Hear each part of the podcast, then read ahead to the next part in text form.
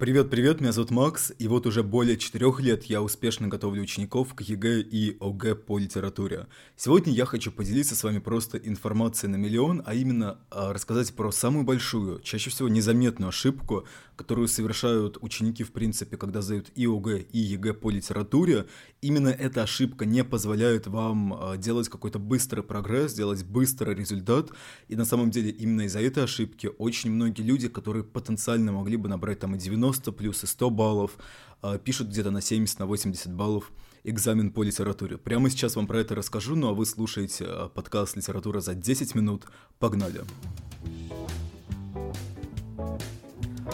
хочу начать с такого небольшого именно стереотипа. И вот как раз-таки самый главный стереотип, который у нас складывается, там, может быть, с пятого либо с шестого класса, это в том, что работа над ошибками — это плохо.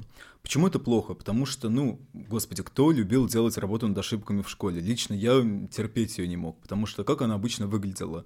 Уже все проверено, уже оценка поставлена, уже даже ответы как будто бы учителям все написаны, и даже решение как будто бы уже есть. И все, что нам нужно сделать, это написать это ужасное, просто ужасную фразу «работа над ошибками», еще раз написать точно такое же решение, которое мы уже давным-давно поняли, написать ответ, и ни к чему это не приведет, да, то есть вряд ли вам поменяют оценку за вашу работу над ошибками, вряд ли еще что-то будет. То есть кроме там, условно говоря, какого, какой-то подписи СМЭ учителя, потому что это было просмотрено, вы э, не получите. И таким образом постепенно у нас начинает складываться такое мнение, что работа над ошибками, она не нужна, потому что она неэффективна. То есть мы, э, какой смысл ее делать, когда уже вроде бы все и так понятно. Ну вот получили мы там оценку 3, ну и получили. Получили 4, ну и получили.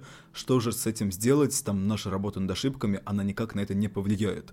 В итоге вот из-за такой, казалось бы, глупой, ну действительно странной процедуры, постепенно у многих школьников а, появляется такая, в принципе, потребность, как а, в том, чтобы вообще не делать работу над ошибками, чтобы максимально избегать этой работы над ошибками, так скажем. И вот как раз-таки главная ошибка, про которую я хочу вам рассказать сегодня, это в том, что огромное количество тех, кто сдает ЕГЭ, те, кто сдает э, ОГЭ, они просто не анализируют свои ошибки они даже не понимают, то есть в чем заключаются их основные ошибки, почему они не могут выйти на следующий какой-то новый порог. То есть вот они пишут постоянно на 70, и из этих 70 баллов никак выбраться не могут. Пишут постоянно на 80, и опять же таки из этих 80 баллов выбраться не могут. Что я имею в виду? Э, конечно же, чаще всего ошибки возникают именно в сочинениях, потому что сочинения дают вам наибольшие баллы, а что в ОГЭ, то в принципе и в ЕГЭ. Тестовая часть никак вас там не спасет, условно говоря, если вы написали все сочинения плохо. А когда учитель, либо если вы обращаетесь к какому-то другому человеку, проверяет а, вашу работу, самое главное, что вы должны заметить, не просто критерии, по которым вы теряете баллы, а именно ошибки. То есть очень часто, кстати, вот это большая тоже проблема. Учителя просто пишут э, расшифровку по критериям, некоторые вообще, к сожалению, даже по критериям не пишут. И э, ученик как бы не совсем понимает, а вот что не так, а в чем проблема. То есть подчеркивают, это может быть какими-то волнистыми линиями какие-то моменты, и в итоге такая вот как раз-таки самую главную проблему ученики не понимают. И вот именно если у вас учитель проверяет просто по критериям, вы не понимаете, почему критерии снижаются, э, не подчеркивает, не говорит вам про ваши ошибки, то обязательно спрашивайте, а вот в чем у меня была ошибка, вот что мне нужно исправить, как мне нужно исправить. И на самом деле, если э, летят баллы, то они летят чаще всего по следующим критериям. Это э, то, как задается вопрос, и то, как ну, на этот вопрос, в принципе, ученик отвечает, понимает ли он вообще, в принципе, текст, теряется много баллов за аргументацию, и в последнее время я стал замечать, что за композицию тоже. А, например, последнее сочинение я проверял, а, нужны ли книги, типа классические книги современному читателю, и сочинение было очень хорошим, то есть оно было написано прям практически на 100 баллов, можно сказать. Но единственная ошибка, которая была сделана в этом сочинении, это в том, что, ну вот, ключевой ответ, он содержался только в выводе.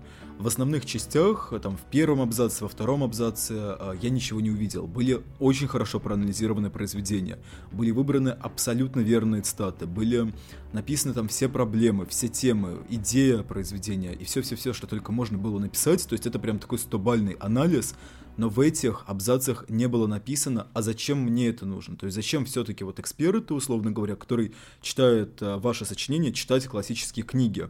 А читатель вашего сочинения, то есть эксперт, он и должен, исходя из каждого абзаца, понять, зачем ему это нужно. То есть вот такая глобальная ошибка э, это то, что очень многие пытаются просто в основной части проанализировать э, само произведение и в итоге ни к чему не приводят. То есть э, выводе написать сразу все и сразу, а вот в основной части просто проанализировать. Это неправильно. То есть иногда действительно, особенно в стихотворениях, вам нужен просто анализ. Но если вам задается конкретный вопрос, и вы берете там героя нашего времени, то ну объясните вы в конце в одном, в двух предложениях, зачем этот герой нашего времени, зачем мне нужно читать его. Если вы берете, там, условно говоря, повесть Шинель, то то же самое. Я, ну, понял, что там Акакий Акакиевич такой.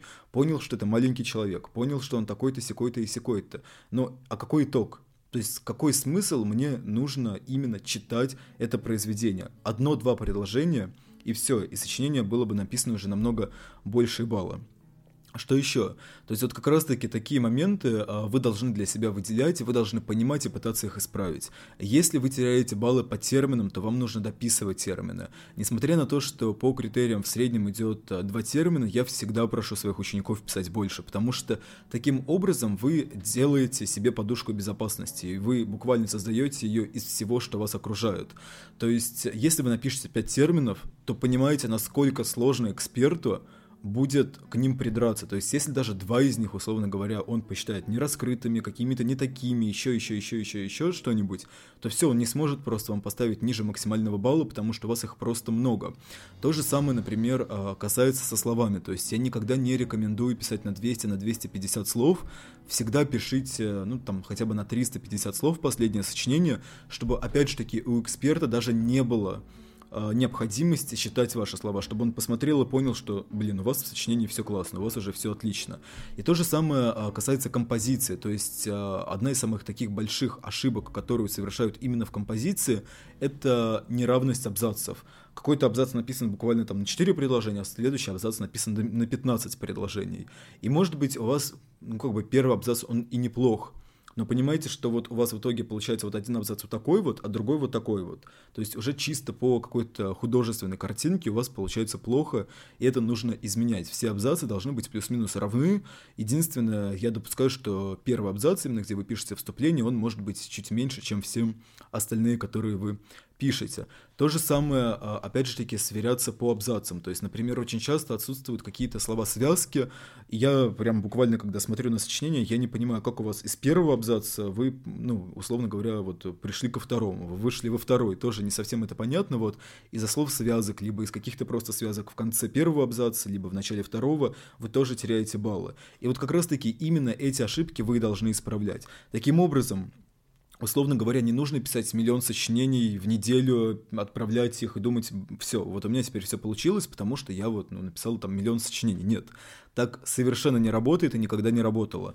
Вы получили проверку сочинения и думаете, а как я буду исправлять все эти ошибки в следующий раз? Что мне нужно сделать? А как мне, может быть, там свою содержательную базу нужно немножко подтянуть, подучить терминов, понять вот, как я могу использовать термины в лирике, а как я могу использовать термины в прозе, потому что термины будут различаться. Например, а, эпитеты метафоры, это все-таки больше подходит именно к лирике, а вот то, что вы будете использовать в прозе, это уже хороший вопрос. То есть, может быть, вы будете использовать что-то, говоря там про э, фантастику, используют там иронию, сатиру, гротеск. Либо, может быть, вы будете э, использовать как раз-таки какие-то проблемы, там проблема маленького человека, здесь появляется лишний человек. То есть это тоже будут такими, э, такие слова будут хорошими терминами, которые будут поднимать ваше сочинение. То есть как раз-таки продумать то, как вы исправите свою ошибку в следующий раз, это, по сути, и будет являться ключом э, ко, ко всем вашим хорошим баллам и так далее, и так далее.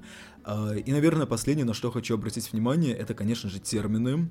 Какую ошибку чаще всего совершают в терминах? Это э, выучивают определение термина из каких-то там странных ресурсов, а потом, когда приходят на ЕГЭ, смотрят, что там определения в, в принципе, в вариантах, они могут быть несколько иначе, и уже вот какую-то панику человек впадает. Поэтому э, сначала выучите термины, и потом прорешайте огромное количество вариантов, буквально в течение недели это можно сделать, и все, то есть все термины вы уже запомните, вы поймете, как они трактуются именно в ЕГЭ, как они описываются именно в ЕГЭ. И в принципе практически всю тестовую часть можно сделать, несмотря на текст вообще, то есть это не русский язык, когда вам нужно обращаться к каким-то предложениям, и все 100% получится. Сразу хочу сказать, что если вы хотите подготовиться к ЕГЭ и ОГЭ по литературе, то обязательно переходите в описании по ссылкам на телеграм-канал, либо в группу ВКонтакте. Мне будет очень приятно, но с вами был я, Макс, литература за 10 минут. Пока-пока.